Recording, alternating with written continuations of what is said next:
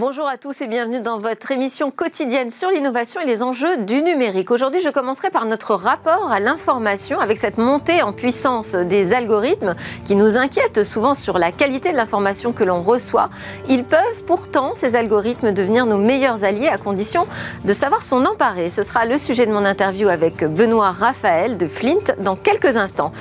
Et puis au cœur de cette émission, on parlera du développement de l'Internet des objets et des questions que cela pose. On verra quels sont les enjeux technologiques, bien sûr, mais aussi les enjeux géopolitiques. C'est l'occasion pour l'Europe d'asseoir sa souveraineté, nous disent euh, les auteurs d'un rapport qui vient de paraître. Ils partageront leur point de vue en plateau dans le talk. Et puis, nous retrouvons notre rendez-vous avec le coach Startup. Il viendra nous parler de ses euh, conseils euh, bienveillants pour créer une marque qui a du sens, vraiment du sens. Et on conclura l'émission par la découverte du premier banc de robots. Et oui, des robots qui se déplacent en groupe comme des poissons dans l'eau. Mais tout de suite, place à l'interview.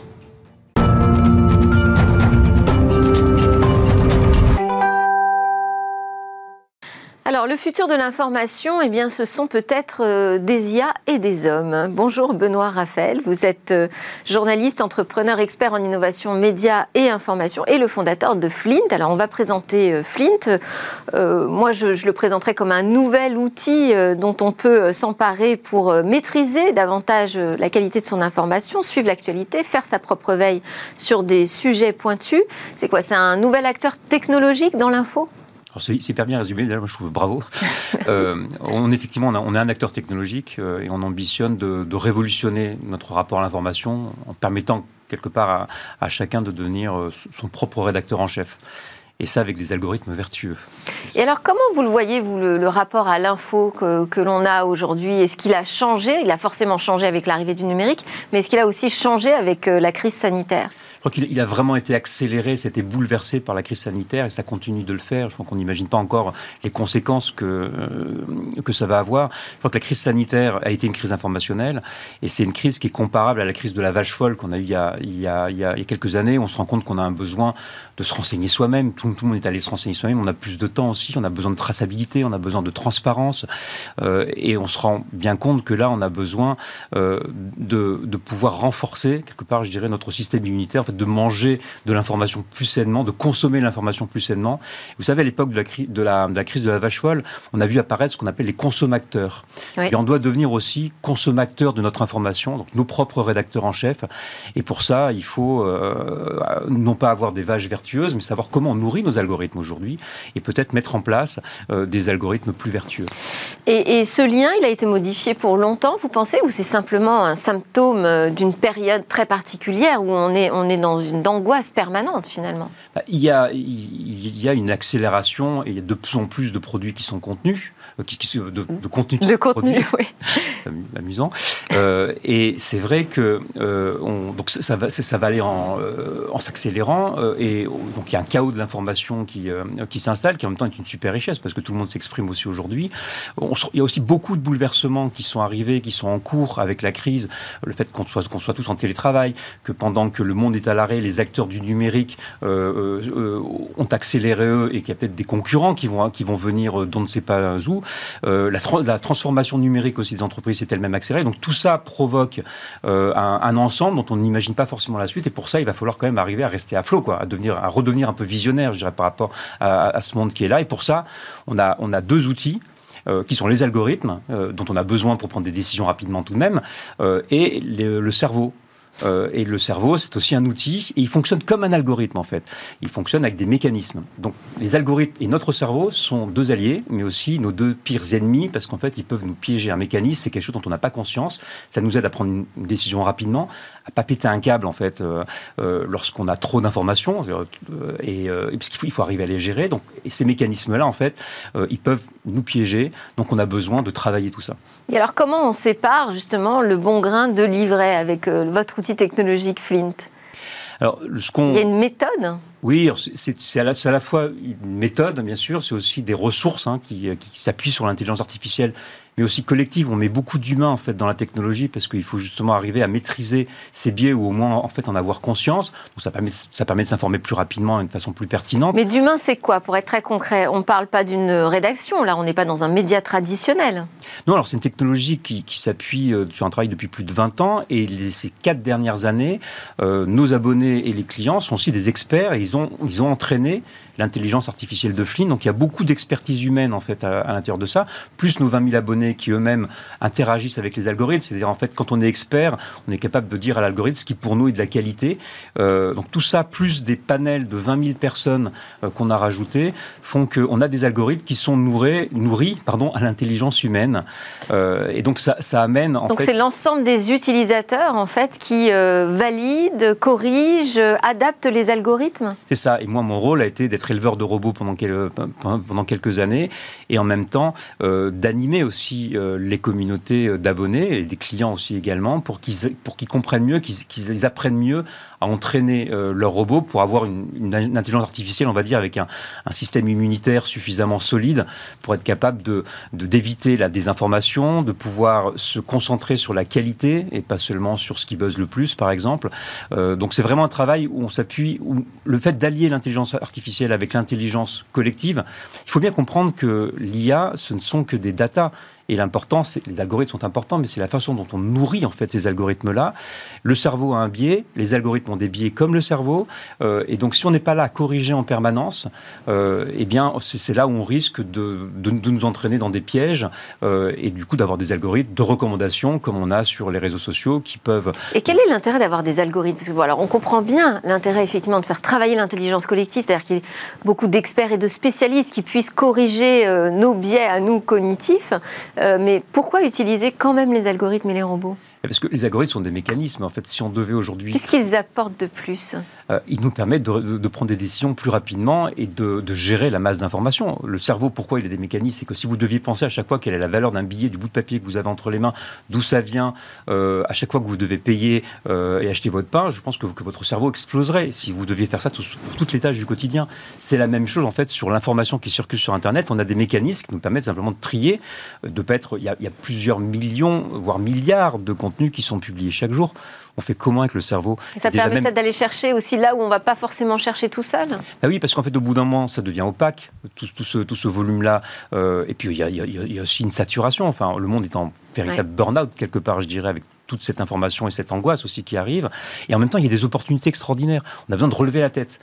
Pour relever la tête, il faut être capable d'avoir des mécanismes qui vont s'occuper d'une partie du travail que notre cerveau peut plus faire parce qu'il y a trop de données en fait à gérer, pour reprendre un petit peu de respiration et redevenir. Je, dis qu'il faut qu'on redevienne visionnaire. On a besoin de relever la tête là et de, de pouvoir avancer euh, après cette crise. Et juste euh, très rapidement, l'enjeu pour les entreprises aussi, euh, vous, travaillez avec les professionnels pour euh, les aider à faire une veille plus pertinente, plus pointue?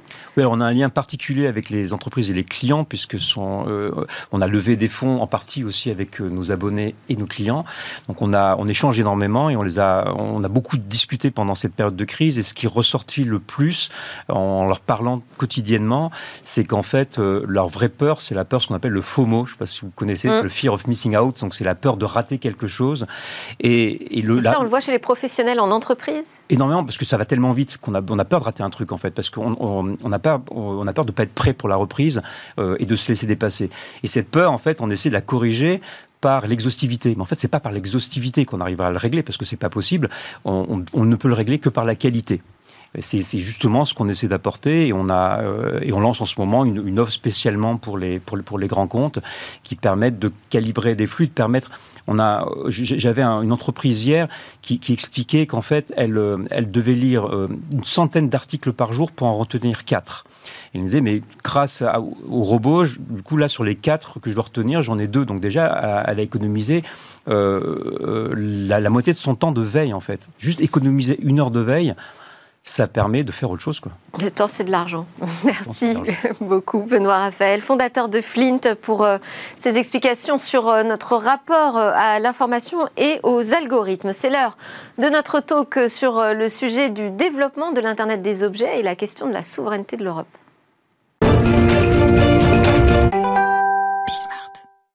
On parle de l'Internet des objets et de notre souveraineté avec euh, Bernard Benamou, expert de l'Internet et de sa régulation internationale, secrétaire général de l'Institut de la souveraineté numérique, ISN. Bernard Benamou a coordonné le tout récent rapport Internet des objets et souveraineté euh, numérique, perspectives industrielles et enjeux de régulation. Il a été publié en français et en anglais par euh, l'ISN en partenariat avec l'AFNIC. Et l'AFNIC est aussi représenté en plateau avec Lucien Castex, spécialiste du droit et des politiques du numérique, chercheur associé à l'université Sorbonne Nouvelle.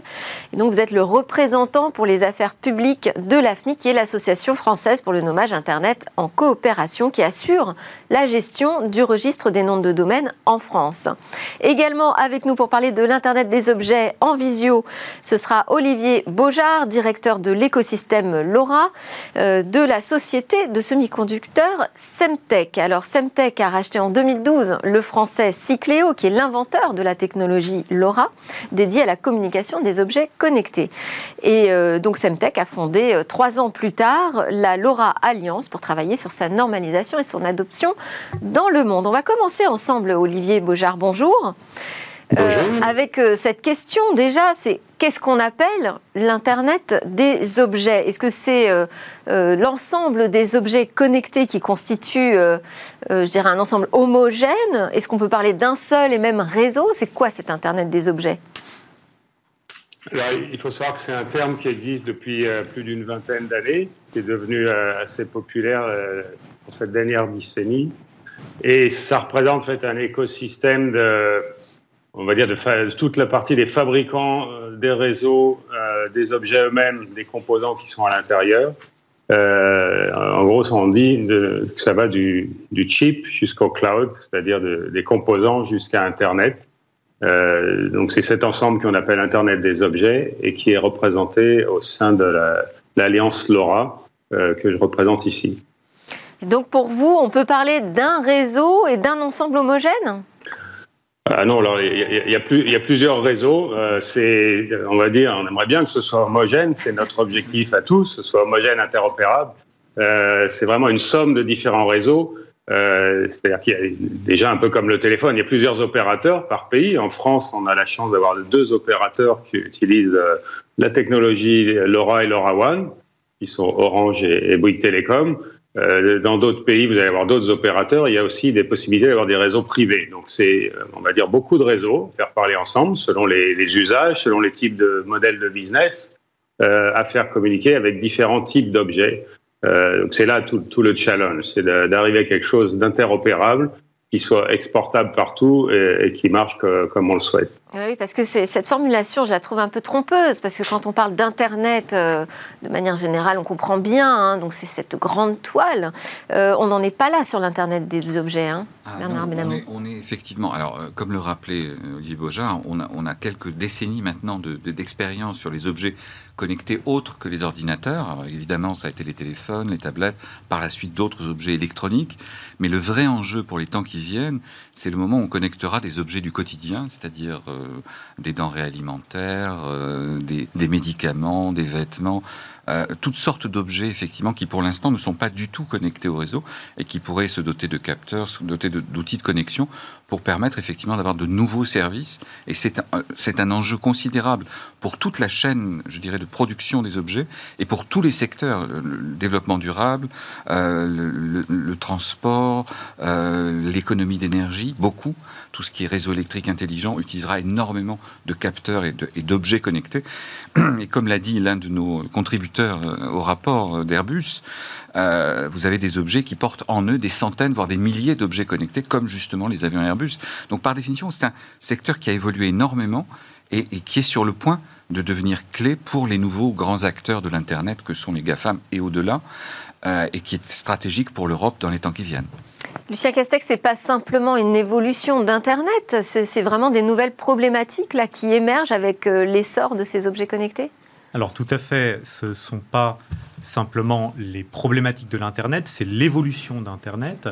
Euh, comme, comme ça a pu être dit, il y a un enjeu stratégique à ces évolutions. D'une part, on voit qu'il y a différents types d'Internet des objets. On va se situer sur de l'électronique, par exemple avec un smartphone. On va se situer sur des gros objets connectés, par exemple comme une voiture connectée, qui est une, sorte de, de gros, de gros smartphones à roues, si l'on peut dire. Et on va aussi trouver de l'usine intelligente, des puces RFID, bien entendu, et on observe une convergence. La ville intelligente aussi. Des villes intelligentes, bien, entendu. Et on observe une convergence de, de, ces technologies, une convergence de ces objets connectés euh, dans plusieurs domaines, des objets qui vont se connecter directement à Internet et des objets qui vont se connecter indirectement à Internet. Pour vous donner un, exemple, le téléphone portable que l'on utilise tous les jours peut être d'une certaine manière une télécommande mm. qui permet de piloter d'autres objets connectés.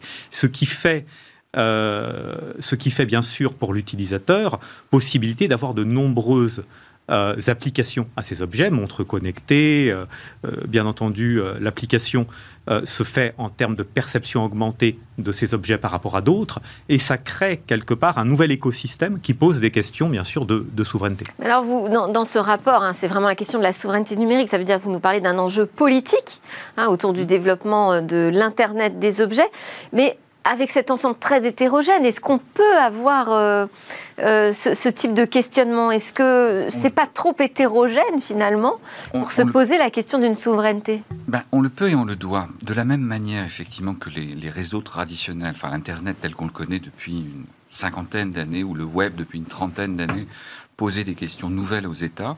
Euh, Mais ça a été normalisé, enfin c'est un ensemble, c'est un tout. Et nous sommes, quelques-uns à y avoir participé, ça a pris très longtemps. Donc effectivement, euh, les choses ont évolué. Il se trouve que là, on est encore au début, parce que ces technologies posent des problèmes industriels, posent des problèmes euh, technologiques qui pour certains sont sur le point d'être résolus mais n'ont pas été. Et donc on est encore dans le moment où on peut se poser des questions de fond sur la protection des libertés, la protection des données personnelles, euh, le droit au silence des puces, c'est-à-dire la possibilité de faire en sorte qu'elles ne parlent pas contre les, utilisateurs eux-mêmes. Toutes, ces questions-là sont sur le terrain juridique depuis longtemps. Elles pourraient avoir une traduction politique, technologique dans les années à venir. Et c'est d'autant plus important que ça pourra conditionner nos modes de vie, comme on le voit, vous parliez de villes, villes intelligentes ou de villes connectées. Euh, il y a des villes intelligentes comme celle de Toronto euh, que Google mm. voulait gérer, qui ont posé de tels problèmes. Ça s'est pas très bien passé. Ça s'est passé extrêmement mal. Euh, et, effectivement, les, les, habitants de Toronto ont fini par dire on n'a pas élu le patron de Google, nous ne voulons pas qu'il dirige nos vies pour récupérer nos informations personnelles et les traiter d'une manière qui ne nous plaît pas. Et donc c'est vrai. Le problème, c'est qu'on a, on a, on a délégué le pouvoir politique à un géant du numérique. Absolument. Et c'est bien là le problème. C'est c'est-à-dire que quand on, considère normal que ces entreprises aient un pouvoir politique sur, et on le voit, on l'a beaucoup discuté ici même, je crois, avec Facebook et d'autres, Facebook, YouTube, etc., euh, qui ont un pouvoir d'influence politique, mais quand c'est véritablement gérer une ville, gérer une région grâce à ces technologies, euh, on l'a vu à l'extrême en Chine, avec le crédit social, qui est une, chose euh, effrayante et orwellienne pour nous, Européens, où chaque individu est noté, chaque, chaque action peut être effectivement, faire l'objet effectivement d'une baisse de la note d'une personne qui va le conduire littéralement à la faillite si, si en, gros il se comporte mal vu du Parti communiste chinois. Toutes ces choses-là, nous n'en voulons pas, nous, en Europe.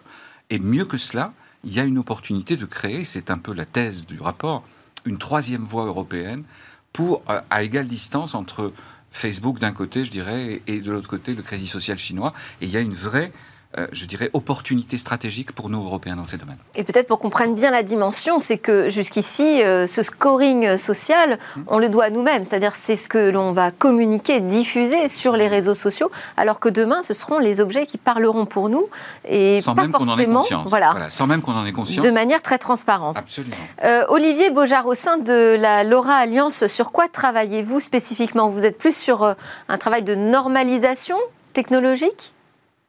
Alors, c'est un des axes de travail, effectivement, la normalisation.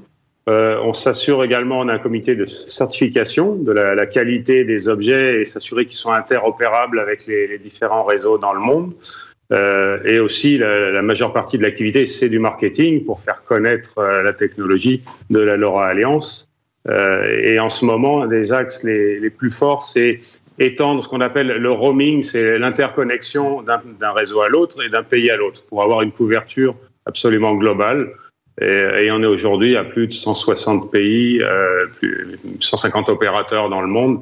avec différents modèles. C'est ça notre axe de travail majeur, étendre la couverture pour que les objets puissent se connecter. Ce qui est intéressant, Olivier Beaujard, c'est que euh, la LoRa Alliance, c'est né en France, euh, et le principal concurrent, Sigfox, c'est né en France, donc on a une longueur d'avance finalement, non, sur la communication des objets connectés?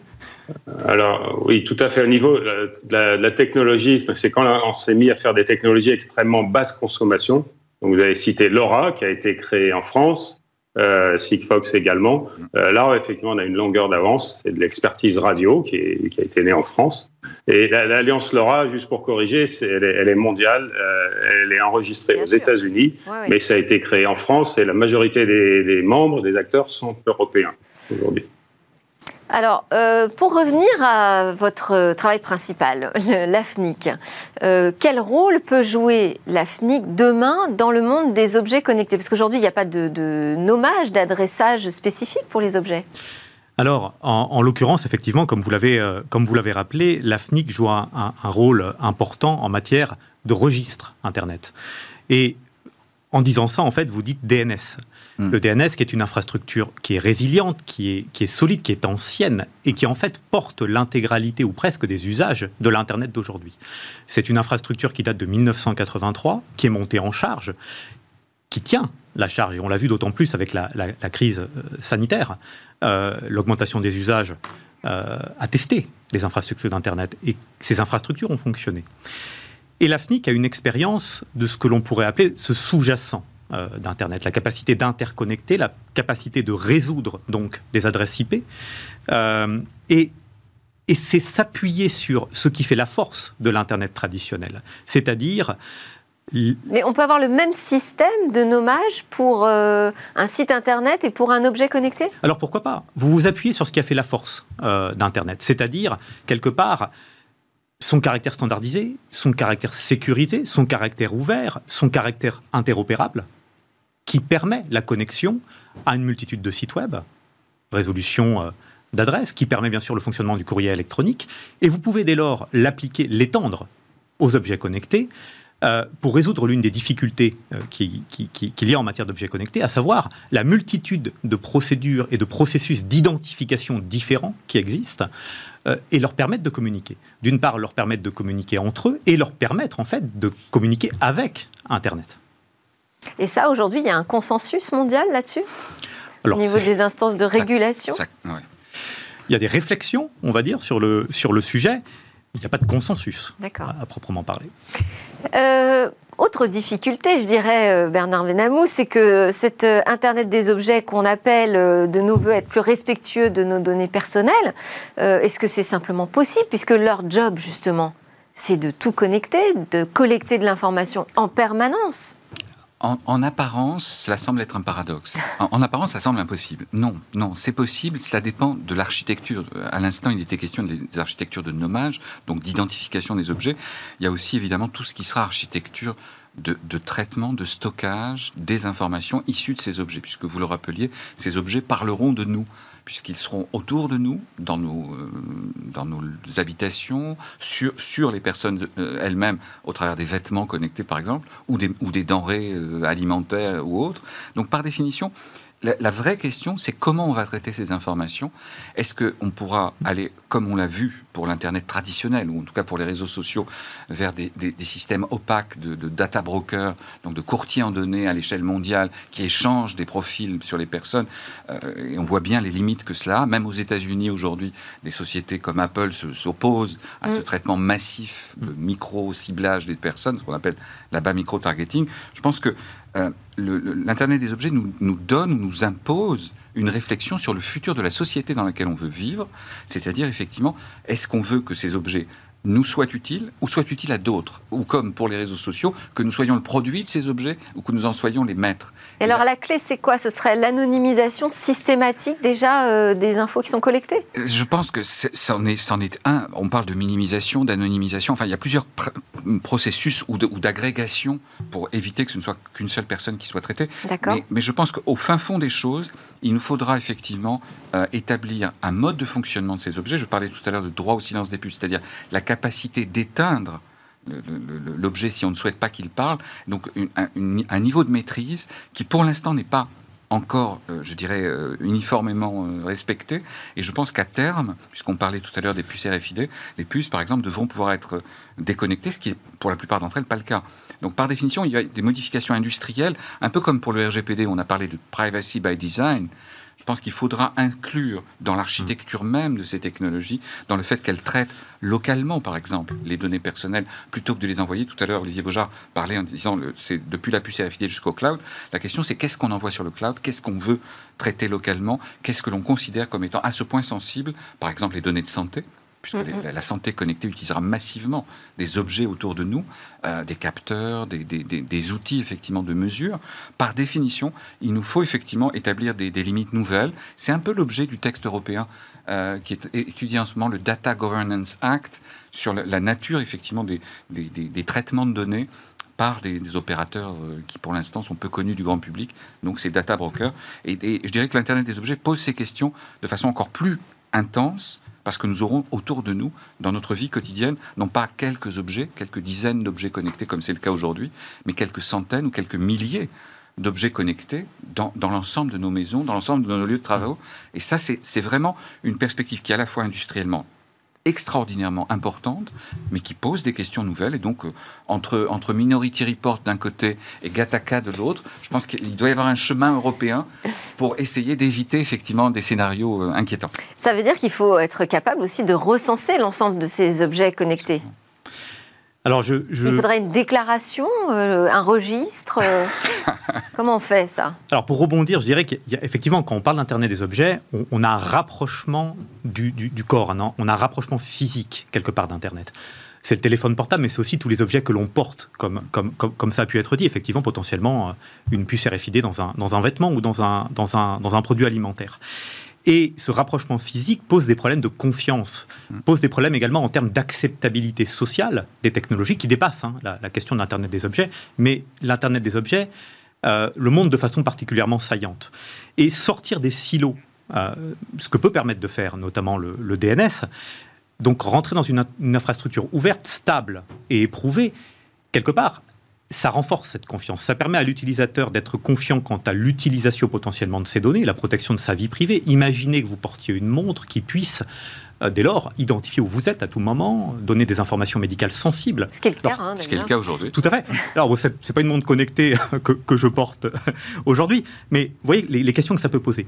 Et quelque part, ça pose aussi des questions d'interopérabilité, de communication entre les objets et donc de durabilité. Encore une fois, ça pose la question quand même du recensement de l'ensemble de ces objets et des données qu'ils collectent. Ah, qui contrôle comment Enfin, euh, quelle est l'architecture aujourd'hui qui permet d'avoir toutes ces informations On a des, tout à l'heure, euh, Lucien parlait de, silos. On a des silos qui sont liés à des grandes sociétés qui gèrent eux-mêmes leurs objets. C'est le cas mm. d'Amazon autour de, de, ces enceintes connectées, d'Apple avec ses différents objets connectés et d'autres de Google aussi, euh, et qui chacun utilise des systèmes propriétaire fermé non interopérable. Hmm. Le ça, but, on peut le changer, ça? Absolument. Le but, ce serait d'établir un minimum d'interopérabilité entre les différentes catégories d'objets connectés. C'est un peu le débat qui a lieu aussi sur l'Internet aujourd'hui pour rendre les données portables, pour rendre les, les, systèmes et les réseaux sociaux interopérables, ce qui ne sont évidemment pas aujourd'hui. La même question se pose pour les objets, de manière à faire en sorte qu'on crée des services qui vont euh, relier je dirais, la maîtrise de l'énergie à la consommation euh, ou au bien-être ou à la santé, etc. etc. C'est-à-dire faire, faire des choses nouvelles à partir de l'interconnexion des objets. Et vous avez raison, l'identification euh, et les registres qui seront utilisés. Je, je, je sais qu'historiquement, la FNIC a beaucoup travaillé justement sur le fait d'adapter le registre essentiel qu'est le DNS, qui est le registre mondial des, des ressources, des sites sur Internet, euh, à effectivement l'Internet des objets. Ce sera un des grands enjeux, parce qu'il nous faut effectivement une technologie de confiance, stable, euh, en très mauvais français scalable, mm. qui puisse monter en puissance Hmm. Et effectivement, là-dessus, tout à l'heure, c'était rappelé, le DNS a montré cette capacité d'évolution. Bien souvent, on a dit le DNS va finir par être euh, euh, essoufflé à genoux, etc. Pas du tout, jamais. Et donc, euh, on a, on a des, problèmes liés au DNS. On a des attaques. Récemment, on a encore beaucoup parlé des attaques en déni de service, hmm. justement liées à cette infrastructure. Mais globalement, le système est robuste. La question, c'est est-ce qu'on sera à même de construire un Internet des objets robuste, moins piratable, euh, avec un niveau de confiance, de chiffrement pour ce qui est justement de l'accès et de reconnaissance de l'usager. Parce qu'à l'heure actuelle, on parlait de puce RFID tout à l'heure, la puce RFID que vous trouvez sur un vêtement, sur un objet, aujourd'hui, n'importe qui peut l'interroger et elle répond à n'importe qui.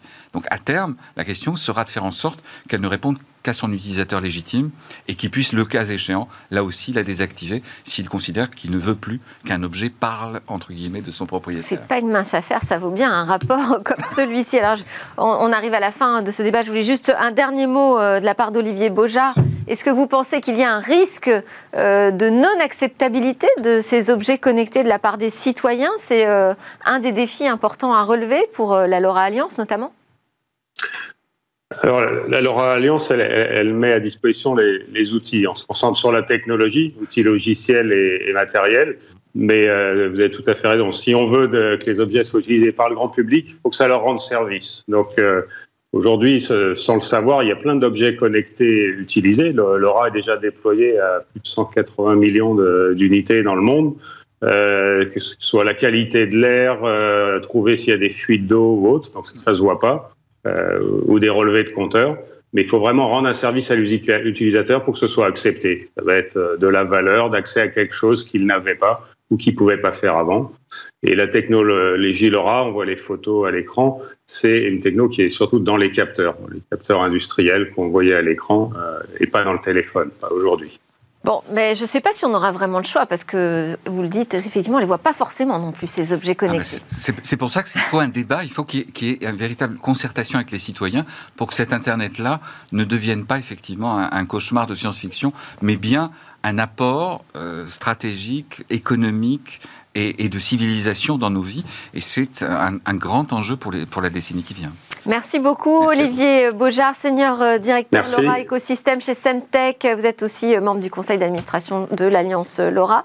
Merci à Bernard Benamou, secrétaire général de l'Institut de la souveraineté numérique. Et puis à Lucien Castec, représentant pour les affaires publiques euh, de l'AFNIC. Et merci pour votre rapport que j'ai lu avec attention. Juste après la pause, on retrouve notre coach start-up et ses conseils autour de la création de marque.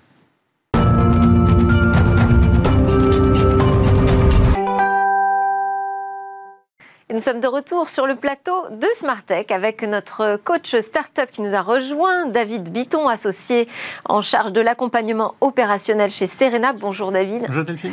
Aujourd'hui, alors vous allez nous dévoiler vos conseils pour créer une marque euh, centrée sur le consommateur, le client, l'utilisateur, autrement dit consumer centric.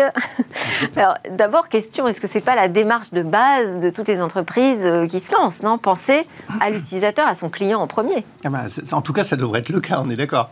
Et eh ben, ben, le réflexe, c'est plutôt quand on crée un produit, c'est plutôt de créer son produit. Et puis euh, après, quand on a envie d'aller à la rencontre de ses clients, c'est là où parfois on se dit tiens, mais est-ce que j'ai vraiment pensé euh, au scénario d'usage dont on a déjà parlé Et puis en fait, de la manière dont il faut euh, commercialiser son produit. Donc la réussite d'une société, à nouveau, c'est vraiment la rencontre entre un produit et puis son marché. Donc il ne s'agit pas d'aller voir tous les clients, il s'agit d'aller voir les bons. Euh, donc dans cette démarche-là, en fait, moi j'ai eu envie de vous parler de, marque ce matin, parce qu'effectivement on a tendance à résumer la marque à un logo, à une baseline, euh, donc à une accroche commerciale, et c'est tout en fait. Euh, c'est vraiment pas ça une marque. Et donc j'avais envie de commencer par, par le paradoxe, qui est en fait celui qui accompagne en fait chaque acte d'achat chaque acte de vente plutôt, pardon. Euh, le principe, c'est que quand on va voir un client, on pense qu'on on va lui présenter son produit et qu'il est tellement génial en fait qu'il va avoir envie de l'acheter. Et eh ben en fait non. Euh, un acte de vente, en fait, c'est une relation entre quelqu'un qui a envie de vendre un produit et puis quelqu'un qui va devoir l'acheter. Mais c'est pas avec son argent qu'il va l'acheter, c'est avec l'argent de son entreprise, c'est avec une hiérarchie, c'est avec une organisation. Et donc en fait, il va avoir un parcours d'achat. Et ce parcours d'achat, ça va être pour lui en tout cas de justifier en fait à son organisation, à son entreprise en fait pourquoi il a cherché le produit. Donc c'est vraiment la rencontre entre les deux. Et mauvaise nouvelle, bah, les gens ne sont pas vraiment fans du changement. Ils veulent plutôt en fait ce que les autres achètent parce que ça rassure tout le monde d'utiliser une solution en fait qui est celle que tout le monde a choisie. En tout cas, ça ne met pas à risque son entreprise. Mhm. On voit souvent ça, oui, dans les réflexes euh, se tourner vers les GAFAM, par exemple, Exactement. pour ces choix technologiques. C'est ça. Euh, pas de bol, quand on crée une boîte, en fait, on a plutôt envie de faire une rupture, euh, une révolution, une innovation. Donc, on a envie de créer du changement. Et donc, après toute l'intelligence qu'on a mis dans son produit, après tout le QI, eh ben, en fait, il va falloir mettre cette fois du QE de l'émotion. Et puis donc, il va falloir commencer à raconter une histoire, justement, en fait, pour donner envie, en fait, à votre interlocuteur, lui aussi, de trouver la motivation pour avoir envie de changer. il faut avoir une vraie vocation à l'origine ou il y a une méthode qui peut s'appliquer à tous et à toutes? Ben, En fait, effectivement, il n'y a pas il n'y a pas vraiment une méthode parce qu'il faut trouver justement les mots-clés et puis il y a la vision, il y a l'envie en fait qui vient de l'entrepreneur. Mais effectivement, il y a quand même un, chemin par lequel on peut passer pour essayer de ne pas se tromper, en tout cas, ou se poser les bonnes questions. Et on a fait un atelier en fait euh, la semaine dernière chez Serena avec Chantal Cahen, qui est euh, une experte qui travaille à nos côtés. Et en fait, elle a partagé avec nous un, certain nombre de points que j'avais envie de vous rapporter aujourd'hui et que j'ai mis là sur euh, la planche, qui permet donc de présenter en fait comment on peut construire une marque. tout va commencer en fait par l'histoire que vous allez raconter c'est vraiment embarquer avec vous un client en fait dans votre vision. Et donc être capable d'avoir créé un produit, c'est bien, mais généralement, en fait, ce qu'il y a au fond des tripes quand on crée ce produit, c'est ça, c'est qu'on a une idée, on a vraiment envie de faire une innovation. Et eh bien, cette innovation, si vous pouvez la partager, si vous pouvez la compter sous forme d'une histoire, et eh bien, effectivement, vous allez en fait projeter votre, votre interlocuteur en fait dans, dans la vision que vous avez, et donc lui montrer que vous n'êtes pas là à court terme, mais vraiment sur le long terme. Un storytelling, donc. Exactement, le storytelling, c'est fondamental en fait, parce que vous allez emporter non seulement vos clients, mais vos collaborateurs, vos futurs collaborateurs, parce que la marque employeur, c'est aussi comme ça qu'on la croit. Et donc, vous allez emporter tout ça avec vous, et même vos investisseurs. Euh, la deuxième chose qui est clé, c'est d'écrire une mission. La mission, c'est ce qui vous rend vraiment unique. Pourquoi le monde a besoin de votre entreprise? Pourquoi l'interlocuteur en face de vous, en fait, il a besoin en fait de votre produit? Et ça, ça va être vraiment de comprendre quels sont ces besoins qui va vous permettre vraiment de trouver les bons mots clés. Donc, on va revenir sur la définition du client idéal juste après. Et puis les valeurs. On en parle aussi régulièrement. Euh, dans plusieurs boîtes, vous allez retrouver en fait des valeurs sur les murs. Euh, parfois, on confond en tout cas les valeurs qu'on a envie de dire avec les valeurs qui sont la réalité en fait d'une entreprise. Ben, les valeurs d'une entreprise, c'est celles que votre client va vraiment pouvoir voir dans le temps. Et donc, quand on met des valeurs sur les murs mais qu'elles ne correspondent pas, ça crée même un peu de cynisme en fait dans la relation avec les gens. Donc c'est là où il ne faut pas se tromper. Donc tout ça, c'est la plateforme de marque. Elle est constituée donc de la vision, de la mission et puis des valeurs. Et comment, comment on fait pour bien connaître son client si on doit identifier ses besoins? Eh ben, je, je, me permettrai en fait de, renvoyer en fait sur le site aussi en fait sur les sur les, la précédente euh, chronique qu'on avait faite ensemble sur, sur les use case scénarios. C'est-à-dire en fait la customer discovery, aller rencontrer des clients et leur poser des questions. En fait, je. Euh, aller, voir des clients, aller voir des clients, les appeler, c'est absolument indispensable. Et les questions qu'on va leur poser, c'est en fait quels sont vraiment leurs problèmes quelles sont les raisons pour lesquelles le produit en fait va vraiment compter pour lui hein? Quelles sont ses peurs aussi dans son organisation? Parce que voilà, en fait, euh, il va prendre un risque quand il va prendre la solution d'une start-up. Parce qu'une start-up, c'est une start-up qui est financée, mais qui aura besoin encore de financement. Donc, est-ce que la solution est pérenne ou pas? Est-ce que lui, en tout cas, il a mis à risque son entreprise? Donc, quelles sont ses peurs? Pourquoi est-ce qu'il serait déçu s'il choisit votre produit et que derrière, en fait, vous ne tenez pas vraiment la promesse? La différence entre la vision et puis l'expérience client. Et c'est le dernier point par lequel je voulais passer, c'est vraiment ça, c'est l'expérience client. En fait, on ne répétera jamais assez. Mais une marque, c'est avant tout en fait tout ce que vous allez pouvoir démontrer au quotidien et qui va traduire effectivement que la vision que vous aviez, ce que vous lui avez promis, en fait, vous le réalisez au quotidien et que vous avez ces éléments qui peuvent le partager. Donc, dans l'expérience client, retrouver en fait des éléments de la vision et donc qui concrétisent cette promesse-là, c'est vraiment fondamental. Et puis, j'avais peut-être une dernière chose à, partager avec, euh, avec ceux qui nous regardent aujourd'hui. C'est une, vidéo que, qui, m'a beaucoup apporté à moi, en fait, euh, de, Simon Sinek, euh, qui parle du Golden Circle. Donc, y a une théorie à lui qui explique que les gens en fait n'achètent pas un produit en fait pour, pour le produit réel parce que en fait il y a plusieurs fabricants d'ordinateurs, il y a plusieurs fabricants de téléphones, il y a plusieurs fabricants de solutions, mais ils vont choisir un produit en fait pour la raison pour laquelle vous vous l'avez fait. Et donc, c'est-à-dire que c'est ce qui vient de vous qui va résonner en fait avec votre interlocuteur. Et on est à nouveau dans l'émotionnel. Et c'est cette partie-là que j'avais envie en fait de faire passer ce matin. C'est, il y a bien entendu beaucoup d'intelligence dans un produit, mais il ne faut pas oublier toute l'émotion qu'il faut créer justement pour créer une révolution et pour emporter les acheteurs avec vous pourquoi en fait, le pourquoi au centre euh, de, de, sa marque. Merci beaucoup David Bitton pour euh, vos conseils. Je rappelle que vous êtes associé en charge de l'accompagnement opérationnel chez Serena. Alors à suivre, c'est presque la fin de cette émission. On va découvrir une innovation. Il s'agit de bancs de robots dans l'eau.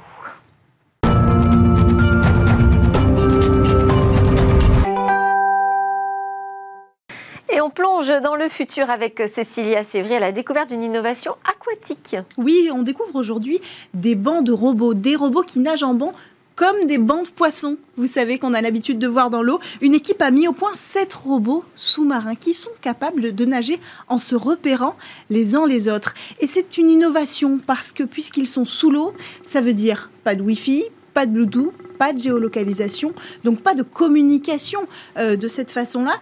Pourtant, le MIT a réussi à faire euh, euh, travailler ensemble, se déplacer ensemble euh, ces robots. D'ailleurs, ils ressemblent à de vrais poissons. Ils ont même des nageoires, quatre nageoires par, par petit robot. Et alors justement, comment ont-ils réussi, les chercheurs du MIT, à synchroniser l'ensemble de ces robots? Bah, Grâce à des caméras. Ils ont placé des caméras à la place des yeux des, robots poissons euh, euh, qu'on a vus à l'image. Et donc, en fait, ces caméras, elles sont 3D à 195 degrés. Et il ne reste qu'un angle mort hein, de 5 degrés dans le dos, mais ça compte pas euh, ici. Alors voilà comment ça fonctionne. Vous, allez, vous le voyez hein, sur les images, il y a des LED bleus qui sont positionnés 3 par robot poisson, et c'est d'ailleurs ce qui leur a donné leur nom, on les appelle des blue bots. Et donc ces blue bots, en fait, ils se repèrent grâce à ces lumières bleues, c'est-à-dire que la caméra ne repère pas vraiment la forme du poisson, et en comprenant que c'est la forme d'un poisson, elle repère ces lumières bleues, et elle calcule l'angle de position en fonction de la distance de la lumière bleue. Donc il y a des algorithmes embarqués à l'intérieur de chacune de ces petites technologies qui calculent comme ça la position angulaire des lumières et qui en déduit sa propre position à adopter. Est-ce qu'on a quand même un poisson qui mène la danse? Et non, il n'y a pas de, euh, de, tête de fil dans, dans ces bancs de poissons parce qu'en fait, l'algorithme fait tout le travail. Donc, c'est pas la peine. Avec ces lumières bleues, ça suffit. Les blue bots, ils s'orientent les uns par rapport aux autres en fonction de la position de leurs voisins. Et puis, en plus, ils sont rapides. Ils vont à 150 mm par euh, seconde. Euh, c'est une vitesse de croisière. 75 mm par seconde en plongée.